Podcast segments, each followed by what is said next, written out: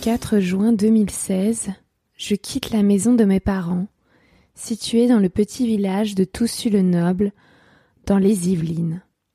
J'ambitionne de rejoindre la ville espagnole de Saint-Jacques de Compostelle à 1800 km de là. Je rêve. Je prévois à peine quatre semaines de marche. Bon, alors je conviens de rejoindre Osgore dans les Landes. Je dois parcourir 35 km par jour en moyenne, je calcule. Je n'ai jamais marché de ma vie, jamais aussi longtemps. En quatre semaines, je trace 800 kilomètres jusqu'à mon objectif. Je souffre tellement que mes jambes se déforment. Le soir, je me retrouve évanoui dans le lit de mes hôtes. Allez, je te raconte quelques étapes marquantes ici. Étape 1. Toussus-le-Noble, Rambouillet. 30 km à pied, Yvelines. Ma randonnée commence le plus simplement. Je quitte Toussus à 9h45 du matin. Je prends les escaliers pour descendre dans la vallée de Chevreuse. Il. Je longe la rivière Yvette qui vient de retrouver son lit après des nuits d'insomnie. Oui, tu sais, c'est juin 2016. Il y a des inondations partout en France. Je quitte la ville de Chevreuse en longeant les voitures du samedi. Je renonce à ma pause pipi, craignant de me faire piquer le derrière, parce que je suis entourée d'abeilles. Je longe la départementale la plus longue du département, sans croiser personne à pied. Je prends la piste cyclable à contresens pour anticiper le danger. Le bitume m'assomme la plante des pieds. J'oublie de prendre en photo les quinze derniers kilomètres qui ont raison de mes pieds, de mes jambes, de mon dos, de ma tête. J'arrive à Rambouillet à 18 heures. Je m'installe dans l'église pour attendre mon hôte. Les rambolitains et rambolitaines rejoignent l'église pour assister à la messe qui va commencer. Mon hôte et moi nous éclipsons pour entrer manger un bon plat de pâtes je prends l'ultime décision de me coucher à 21 heures. Bilan sexiste de l'étape 1. Je me suis fait klaxonner trois fois. Je n'ai pas dormi dans la paroisse car le curé a peur que je me fasse agresser par des SDF la nuit. On m'a dit à deux reprises que je n'irai pas plus loin car je ne suis pas assez mature. Étape 2.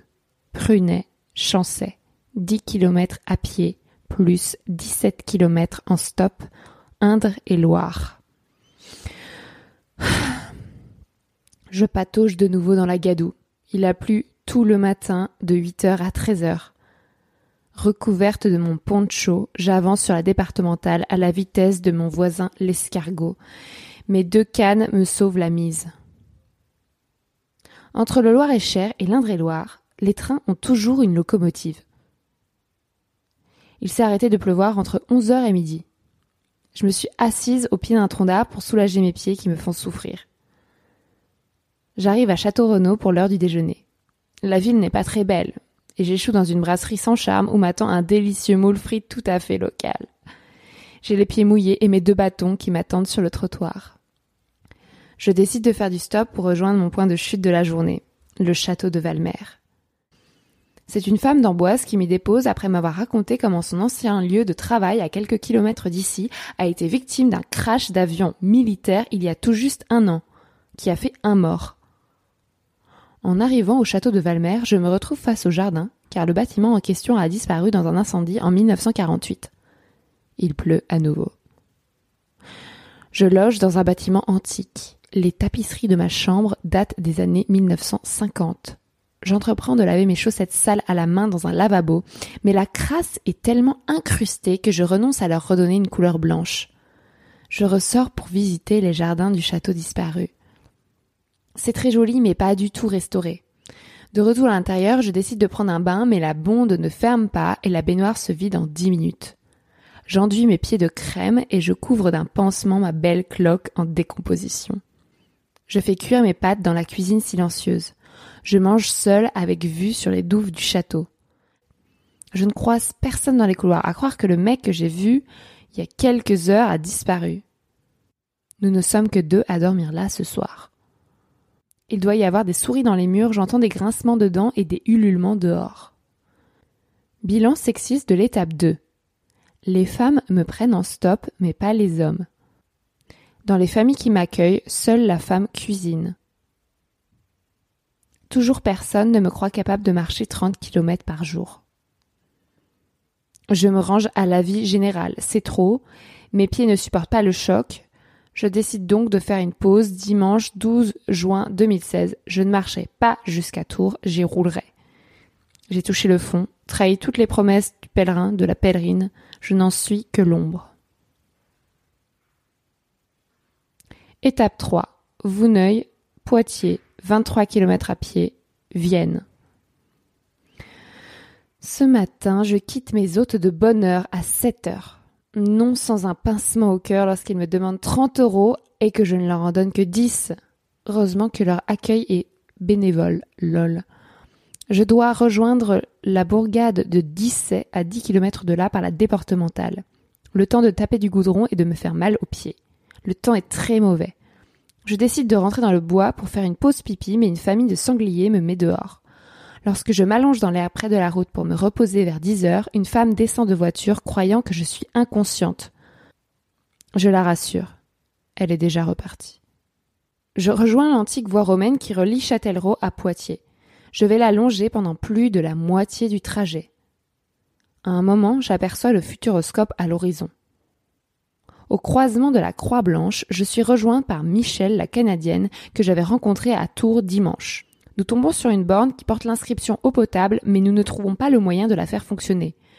Michel marche vite et je peine à suivre son rythme pendant une heure. Je finis par la lâcher. Je fais une pause déjeuner sur l'herbe, profitant d'une éclaircie. Mais après une heure, l'orage éclate et c'est le déluge. Je m'abrite dans la grange d'un couple qui m'invite cordialement à y rester. Je repars pour Poitiers, sous la pluie, mais les pieds encore secs. Je trouve une nouvelle borne eau potable, qui tombe à pic car je vais manquer d'eau ce qui est un comble vu le temps de merde, mais toujours impossible de deviner comment l'engin fonctionne. Après 20 km, j'arrive à Buxerolles, au nord de Poitiers. Encore des champs, des vaches, des sous-bois en pleine ville. Nouvelle averse, je serre les fesses. Je suis soulagée d'atteindre, peu après 16 heures, mon toit pour la nuit, cette charmante résidence pour jeunes travailleurs à 3 km du centre de Poitiers, nommée Kennedy. Une tour jamais rénovée depuis les années 1970. Je mendie une casserole pour faire cuire mes pâtes et une voisine me donne quelques tomates pour assaisonner mon plat. Je me couche à 21h pétante sans plus aucune douleur. Étape 4. Bro Margot. 25 km à pied en Gironde. J'ai pris un coup de vieux sur l'estuaire de la Garonne, un coup de massue derrière la tête, bien sur les cervicales. L'eau était saumâtre et l'air si lourd, je suffoquais. Avant ça, j'ai marché 15 km le long de la départementale depuis le camping de Bro et Saint-Louis jusqu'au port de Blaye. J'ai déjeuné dans un restaurant sans goût ni couleur le long de la route. J'ai mal dormi à cause des orages qui pleuvaient sur mon mobilhome la nuit. J'ai rencontré personne, mais on m'a klaxonné sept fois. Sur la route, j'ai vu un castor et un furet écrasé. Au loin, la centrale nucléaire de Blaye. J'ai pris le ferry pour traverser l'estuaire de la Garonne entre Blaye et Lamarque. Il y avait pas mal de pèlerins et pèlerines à mes côtés, mais je ne leur ai pas parlé. Des motards aussi et des camping-caristes anglais et belges. La vue sur l'estuaire fait plaisir. Une petite croisière pour 2,70 euros, je reviendrai. Après le bateau, j'ai traversé les marais un peu pressés. Un monsieur m'a téléphoné en m'affirmant que j'étais recruté en apprentissage chez RFI. Je lui ai dit que c'était faux parce que je n'avais passé aucun entretien, parlé à personne. On s'est pas très bien compris et doit me rappeler lundi. Dans la forêt marécageuse, le pont était effondré et j'ai pataugé dans la boue. Des dizaines, des centaines de moustiques m'ont attaqué au même moment. J'ai dû courir deux kilomètres pour m'en débarrasser. Parfois, je les écrasais avec ma paume de main, mais ils revenaient à la charge. Je me suis complètement perdue et j'ai dû reprendre la départementale pour rejoindre Margot, mon étape du soir. Mon genou gauche a failli lâcher. À la supérette, la patronne m'a demandé si je n'avais pas peur de faire le chemin, de faire du stop, etc. Elle m'a interrogé. Mais vous êtes toute seule? Et sans attendre ma réponse, non. L'arrivée dans le Médoc est belle, des vignes à perte de vue. Pas très pratique pour se cacher pour faire pipi, elles sont toutes alignées, a remarqué l'une de mes hôtes. Moi, ça me dérange pas. Arrivé au gîte de Margot, je me suis déshabillée et un monsieur m'a vue toute nue sortir des toilettes. À peine gêné l'adulte. J'ai 22 ans. Étape 5. Vieux Boucau Osgore. 15 km à pied. Lande. Je n'ai plus rien à dire, c'est terminé. Il n'y a plus rien d'Osgore que le bronzage sur mes mains. Quelques souvenirs d'une ultime étape dans la grisaille landaise. Les derniers quinze kilomètres sont douloureux, le sac à dos se fait lourd, je m'arrête dans les fougères. La nostalgie de 2012. Lorsque j'étais en vacances, à Osgore, et déçu par la ville. Les touristes sont déjà arrivés. Il y a plus de vélos que de piétons. Je mange sans faim des crustacés, je bois un Monaco, je dévore trois churros, Impossible de me baigner, l'eau est froide, il brune. Allongé sur la plage centrale, je remplis vingt-cinq cartes postales d'un trait. J'attends que les surfeurs disparaissent de mon champ de vision, puis je rentre dans les terres. Je prends le bus pour Bayonne, puis le train de nuit pour Paris. Je m'endors pour ne pas sentir mes pieds, aisselles et voisins. Le métro parisien est glauque au petit matin. Il fait dix degrés de moins. Compostelle, c'est terminé. Je rentre à la maison en attendant de repartir. Tu viens d'écouter la première partie de mon périple vers Compostelle réalisé en 2016. J'en suis très fière, mais plus jamais. Plus jamais je ne marcherai 30 km par jour. Plus jamais. Je ne t'ai raconté que 5 étapes, mais en vrai, il y en a eu 28. Je repars deux ans plus tard, au printemps 2018. Cette fois, je vais terminer le chemin de Compostelle, j'y crois. Je commence à marcher le 2 avril 2018 depuis Osgore, en direction de la frontière espagnole.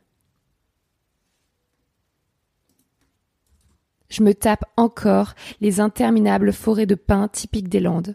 Je passe de Handaï, en France, à Irún, en Espagne, sans difficulté. J'angoisse d'oublier tout mon espagnol. Je peine à aligner trois mots. Après tant de nuits passées chez des hôtes plus ou moins aimables en France, je découvre les refuges bon marché, voire gratuits, du chemin de Compostelle en Espagne. Je rencontre des dizaines, des centaines de pèlerins et pèlerines, alors que j'en ai croisé si peu en France. Après avoir emprunté la voie de Tours dans mon pays, je choisis le chemin du Nord, le Camino del Norte, en Espagne, qui longe l'océan Atlantique pour rejoindre Saint-Jacques de Compostelle, mille kilomètres plus loin.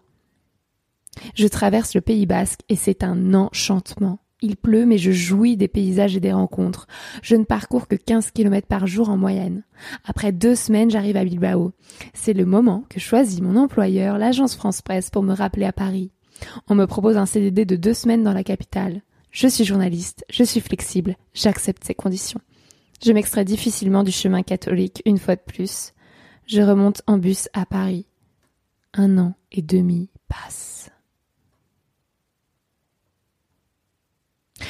C'est décidé. En 2019, je termine le chemin de Compostelle. Le 4 septembre, je retrouve Bilbao et m'élance en direction de la ville sainte. Il me reste 700 kilomètres à parcourir. Je ne travaille plus à l'agence France Presse. Je vais pouvoir m'investir enfin. Je marche un mois et demi. Cette fois, je dédie mon chemin à une cause féministe.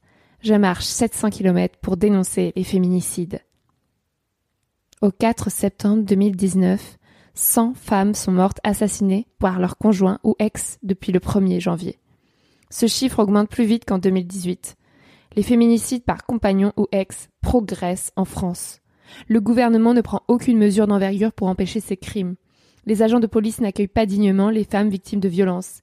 Les tribunaux ne jugent ni ne condamnent justement les auteurs de violences. Les lois ne sont pas appliquées et les femmes meurent tous les deux jours en moyenne.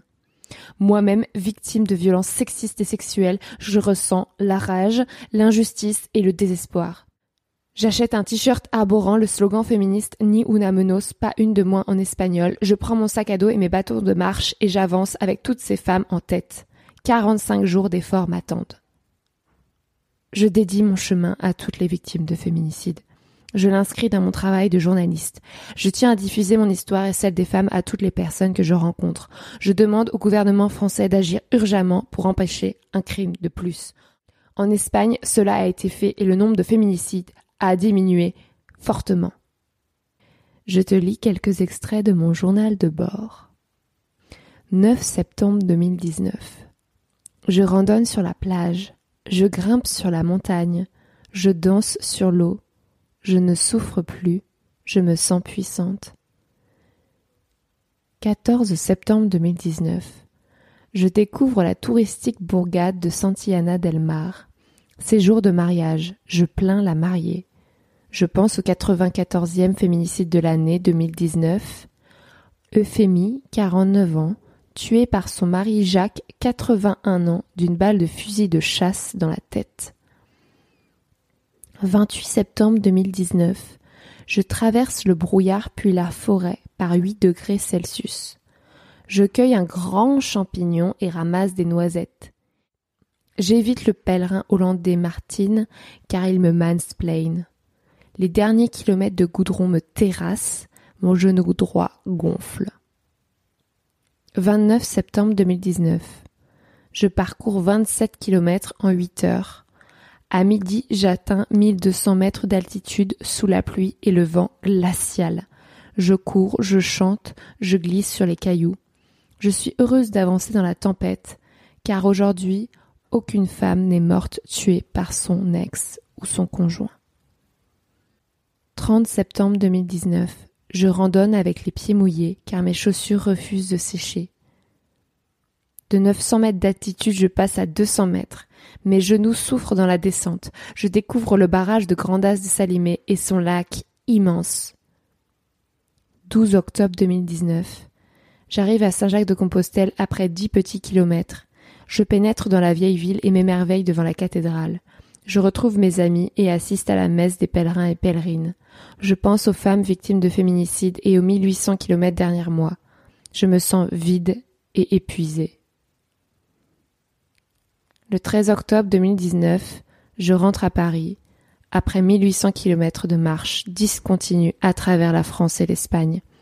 En trois ans d'efforts, j'ai relié ma ville à Saint-Jacques-de-Compostelle, au lieu de pèlerinage chrétien. Je ne suis pas catholique, je ne suis pas croyante. Je me sens forte et fière.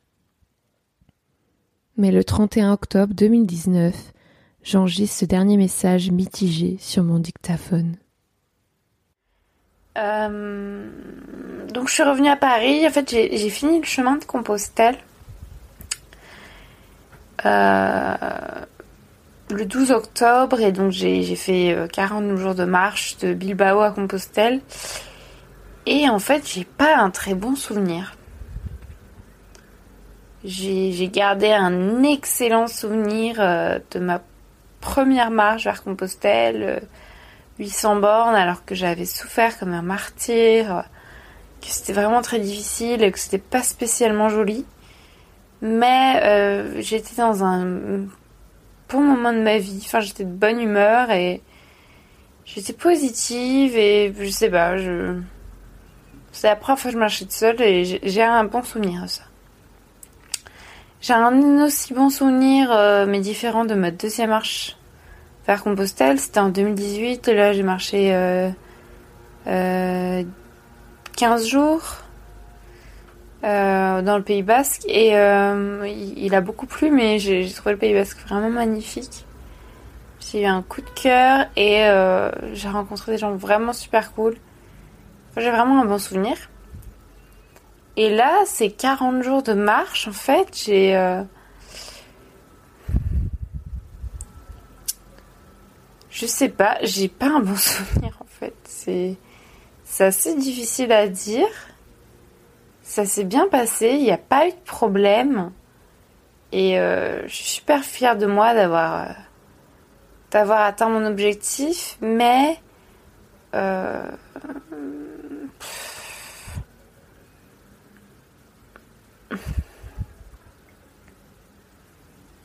C'était quand même difficile de marcher tous les jours pendant 40 jours. À la fin, j'en avais marre. À la fin, je suis tombée malade et, euh, et en fait, j'ai pas trouvé ça. euh, Enfin, j'ai pas été très réceptive en fait à la beauté. Il y a plein d'endroits magnifiques que j'ai traversés et, et j'ai vraiment profité euh, de l'instant présent à ces moments-là. Mais j'ai pas un souvenir impérissable. Alors, euh, Je sais qu'objectivement c'était très beau et que je conseillerais, mais ça restera pas dans ma mémoire. Voilà, je sais pas, c'est bizarre. Et puis après, il y a le fait que je suis tellement misandre aujourd'hui que marcher pendant 40 jours avec des mecs sexistes, enfin, ça me. Ou même pas forcément sexistes, enfin, juste des mecs, ça m'insupporte en fait. Je, je ne les supporte pas. Je ne supporte plus les hommes et euh, j'étais dans un état d'esprit négatif par rapport à eux et du coup, bah, prophétie autoréalisatrice, genre. euh, Enfin, c'est pas que c'est autoréalisatrice, c'est c'est que forcément avant je voyais pas le sexisme partout, j'avais l'impression que c'était des faits isolés, que c'était rare et même des fois j'en avais pas conscience, je mettais pas un mot dessus. Euh, au final, je me suis autant harceler sur mon premier Compostelle que sur mon dernier, alors que j'ai rencontré beaucoup plus de gens sur le dernier. Mais euh, mais ça m'a beaucoup plus fait chier sur le dernier quoi, parce que je vois je vois plus que ça en fait. Et euh, en fait, tout c'est en fait, c'est plein de trucs et j'ai écrit un article dessus, mais il y a eu euh, ces mecs qui m'ont mansplainé tout le chemin pour m'expliquer ce que je devrais faire, euh, quelles précautions je devrais prendre, euh, je devrais marcher plus, je devrais marcher moins, euh, voilà, est-ce que je vais vraiment y arriver? Tous ces mecs aussi qui m'interrompent, m'interrupting, c'est-à-dire, je suis dans un endroit beau, je suis assise en train de pique-niquer ou je sais pas, juste de profiter du paysage. Et il y a un mec sorti nulle part qui arrive, que je connaisse ou pas, qui s'assoit à côté de moi, qui commence à me faire la conversation. Ou juste qui, qui se rapproche de moi, un peu menaçant pour regarder le paysage, alors que je le connais pas. Mais ça, ça m'est arrivé plein de fois. Pareil, je prends un chemin, euh, je fais un détour pour aller, je sais pas, au supermarché ou à la pharmacie. Il y a toujours un mec sorti de nulle part qui va me, me héler pour me dire tu t'éloignes du chemin, euh, reviens. Voilà. Euh, ensuite, euh, la drague, le harcèlement, on appelle ça comme, comme on veut, euh, insupportable.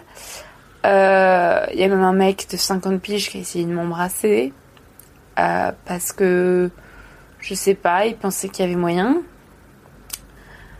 Euh, et euh, voilà, après, il y a les trucs beaucoup plus dégueux, genre, euh, euh, je te mets sur un exhibitionniste pour la première fois de ma vie. Enfin, j'ai pas l'impression que ça m'est arrivé des masses de fois, mais peut-être aussi je n'avais pas confiance, conscience avant que j'ai fait euh, un déni, je sais pas.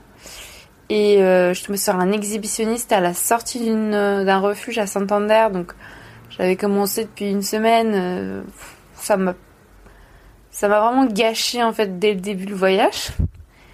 Donc un mec qui se masturbe vraiment bite à l'air euh, devant l'auberge. Euh, Le mec il attend les pèlerines tous les matins, bite à, bite à la main quoi. Enfin dégueulasse. On appelle la police, la police en a rien à foutre. Euh, et après euh, je me suis fait klaxonner. Un jour j'ai vu passer une voiture, le mec m'a fait un signe obscène avec les mains genre euh, cunilingus euh, en klaxonnant, enfin, voilà, des trucs comme ça. Euh, et puis le mec a essayé de m'embrasser, par la suite il m'a harcelé de messages, il m'a suivi dans les refuges, il m'a fait chier. Et, euh, et globalement en fait ça m'a saoulé que tout le monde me dise tout le temps pourquoi tu marches pas plus Euh, euh, parce que je faisais que 15 bornes par jour parce que je voulais prendre mon temps. Et franchement j'ai j'ai vraiment pris mon temps. Et la moitié de la journée j'étais juste en mode détente, euh, yoga, repos, bouffe. Et en fait je vivais ma meilleure vie hein, mais euh, mais tout le monde enfin en fait je pense que j'ai pas un bon souvenir parce que dans mes interactions avec les gens euh, Enfin, j'ai retenu beaucoup de négatifs. J'ai rencontré des gens très bien, avec qui je me suis bien entendue, mais les personnes desquelles j'étais les plus proche, c'était des mecs. Et ils m'ont toujours déçu en fait. Ils m'ont toujours saoulé au bout d'un moment. Alors que les rares femmes à qui j'ai parlé, peut-être qu'elles m'ont saoulée, mais je l'ai pas retenue. Et franchement, elles étaient plein plus, bien moins chiantes. Et euh, malheureusement, je leur ai pas assez parlé pour qu'on devienne amis. Donc, euh, j'ai vraiment pas fait les bons choix. Et ah oui, et aussi un mec, euh, je sais plus comment il s'appelle, mais qui est Martin, ah oui, qui était trop chiant. Donc ce mec, on commençait à se draguer, à marcher ensemble, et en fait, il a commencé à mansplainer, mais d'une force, c'est-à-dire à, vouloir tout savoir sur ma vie, à me faire parler, et ensuite à me donner des grandes leçons de vie, genre tu devrais faire ci, tu devrais faire ça, tu fais des mauvais choix, enfin, à essayer de me faire culpabiliser sur, sur ce que je faisais ou quoi. Alors que moi, il me racontait sa vie et que je lui. Enfin, je lui donnais aucun conseil, je lui disais pas ce que j'en pensais, enfin, je lui. Enfin, j'émettais pas de, jugement. Et donc, euh, ça m'a énervée.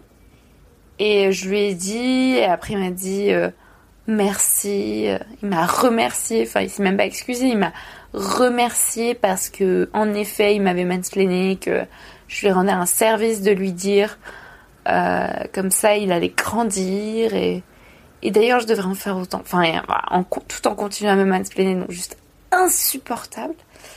Et après, euh, je l'ai donc je suis partie. Enfin, le lendemain, je l'ai évité. Je suis partie. On a marché séparément. Et à un moment, je me suis, je me suis posée pour me reposer. Et le mec est arrivé et m'a encore euh, tenu la jambe pendant une demi-heure voilà, voulait s'asseoir avec moi, machin. Enfin, j'ai dû vraiment lui dire quatre fois que je voulais marcher seule. Voilà. Et après, j'ai fini par euh, l'ignorer le soir même quand je l'ai revu. Mais, mais pareil, il reva à l'attaque. Enfin, en fait, je mets que sur des mecs chiants. Et en fait, j'ai l'impression que je les attire maintenant que, maintenant, maintenant que tous les mecs me saoulent. J'ai l'impression que j'attire les pires. Et puis il y a aussi un autre aspect du chemin, c'est que euh, c'est que j'ai fait euh, ma marche, euh, j'ai dédié ma marche aux victimes de féminicide, donc tous les jours sur les réseaux sociaux, voilà, je, je, postais un message en mémoire d'une femme victime d'un féminicide et, je dédiais ma marche du jour à cette femme. Et il y avait cette, enfin j'avais l'impression d'avoir un fil à la patte en fait, de, de devoir tous les jours poster sur les réseaux sociaux, donc ça me prenait un temps fou et c'était euh, c'était trop chiant. Et puis aussi d'avoir euh, ce boulet à la patte, genre euh, extrêmement déprimant de penser à une femme qui est morte sous les coups de son conjoint. Enfin, ça m'a mis dans, dans une atmosphère un peu glauque. Et puis après, il y a des médias qui ont commencé à m'interviewer parce que ça les intéressait ma marche. Et ça me, voilà, ça me, ça me faisait trop plaisir, mais en même temps, euh, euh, ça m'a pris un temps fou et, euh, et ça m'a fait stresser. Et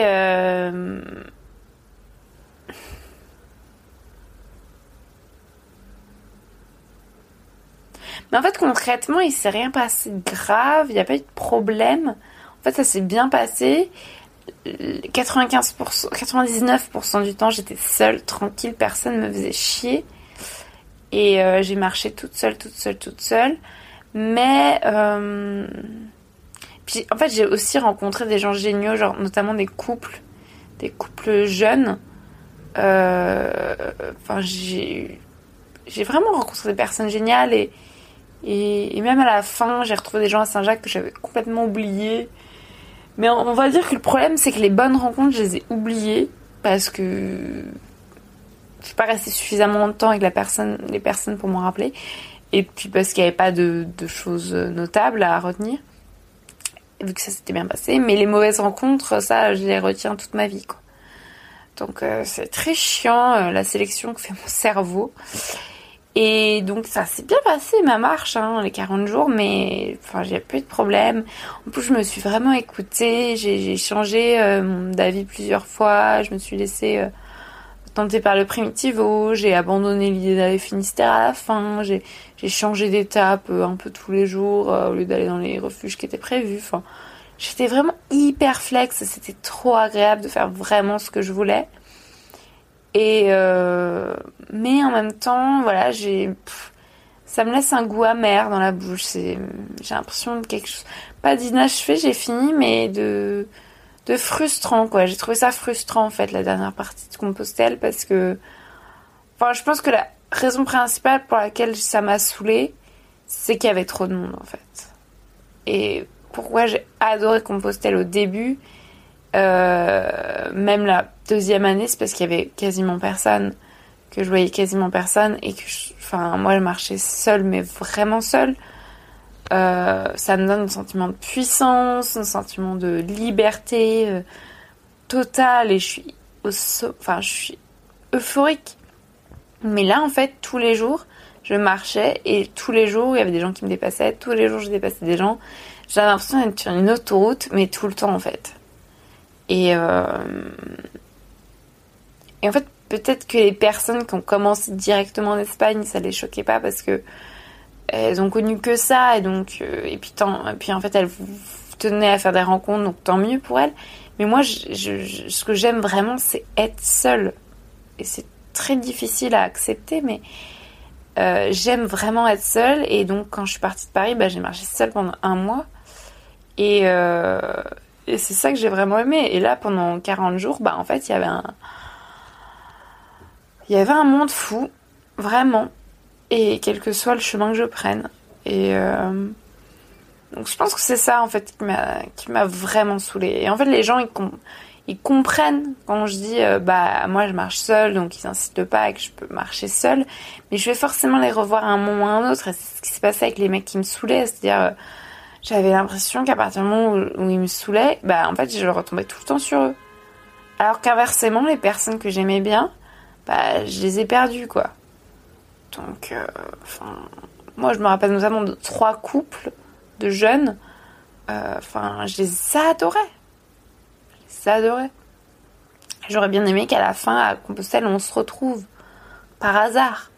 Mais non, à la fin, à Compostelle, qui est-ce que j'ai rencontré au bureau des pèlerins? Le vieux pervers de 50 piges qui avait essayé de me rouler une belle.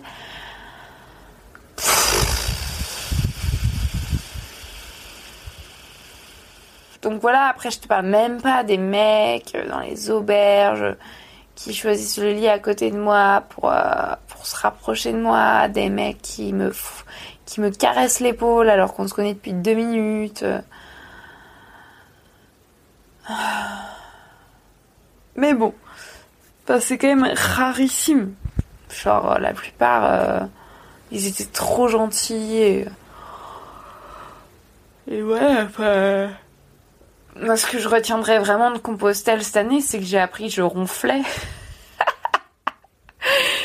et que j'ai eu un traumatisme quand le mec, Théodore il s'appelle, il m'a dit que je ronflais. Et genre, ça m'a traumatisé.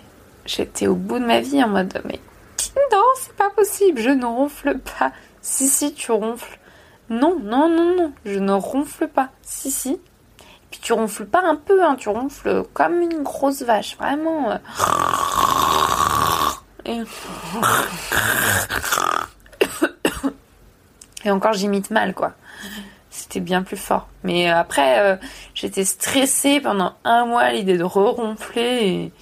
je suis sûre que j'ai re-ronflé, mais voilà, j'ai arrêté les boules caisses, puis après j'ai repris parce que entre, j'avais le choix entre pas mettre mes boules caisses et me dire que sans boule caisse, peut-être que je ronfle pas, mais euh, ne pas dormir la nuit parce que les autres ronflent à côté.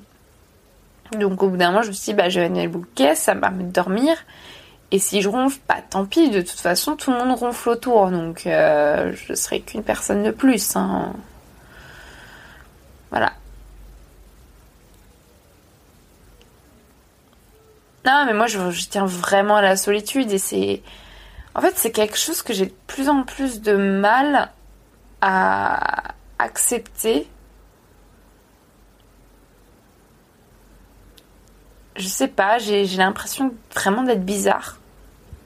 Enfin, j'ai toujours eu l'impression d'être bizarre, mais je suis bizarre, mais par rapport à la solitude, je me dis j'ai 25 ans. Par exemple, là, on est le soir d'Halloween. Euh, je pourrais être en train de faire la fête, tout, mais non.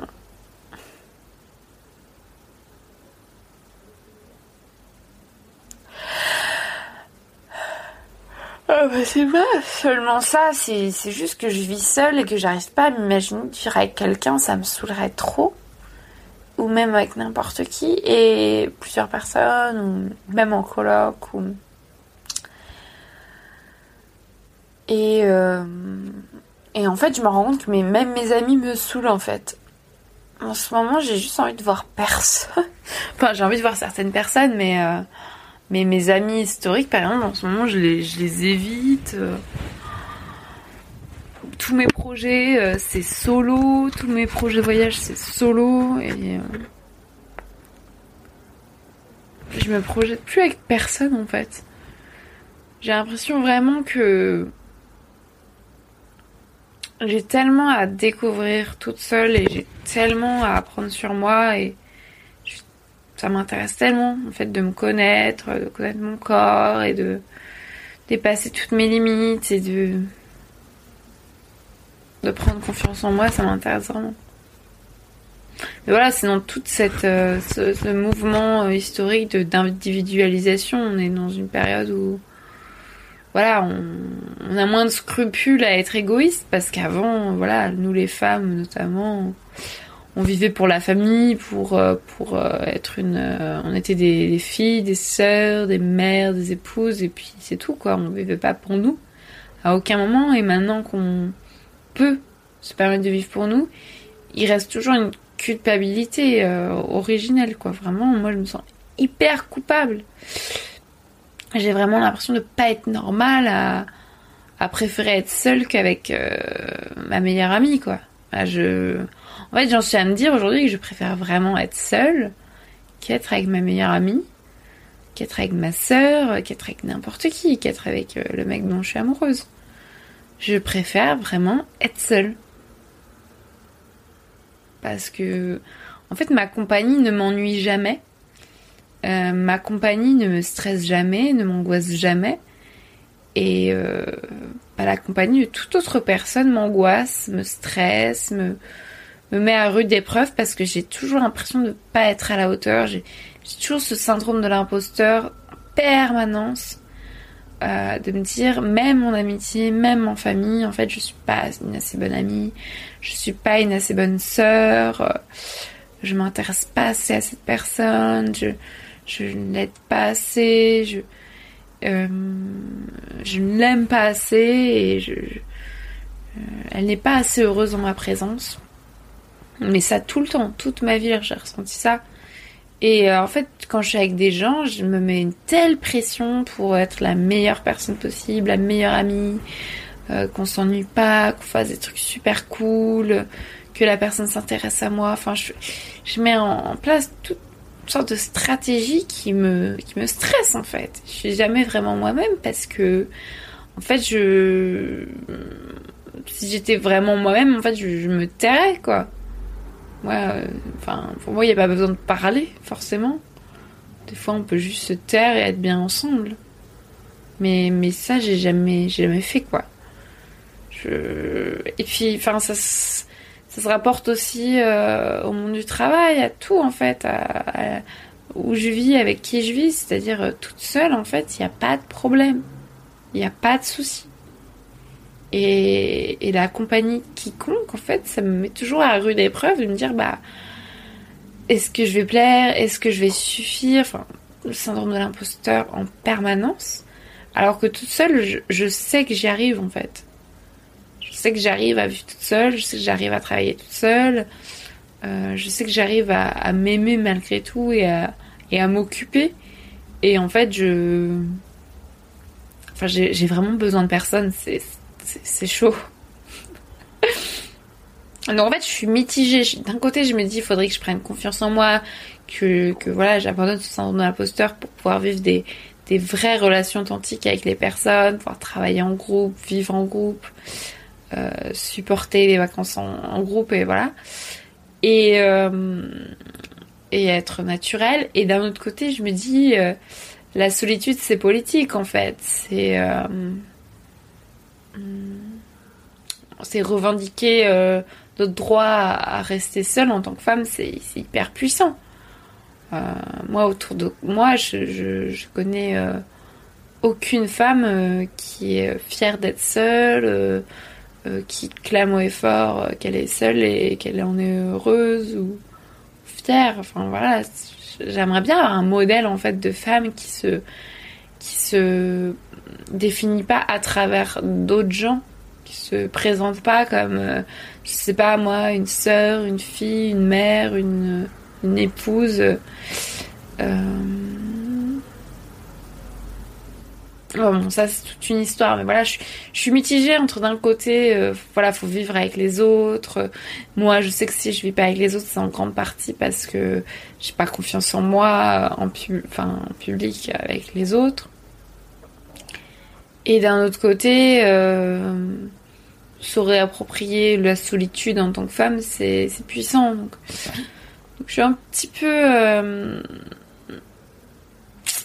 voilà, je sais pas trop. J'aimerais bien savoir votre avis. Connaître ton, avis.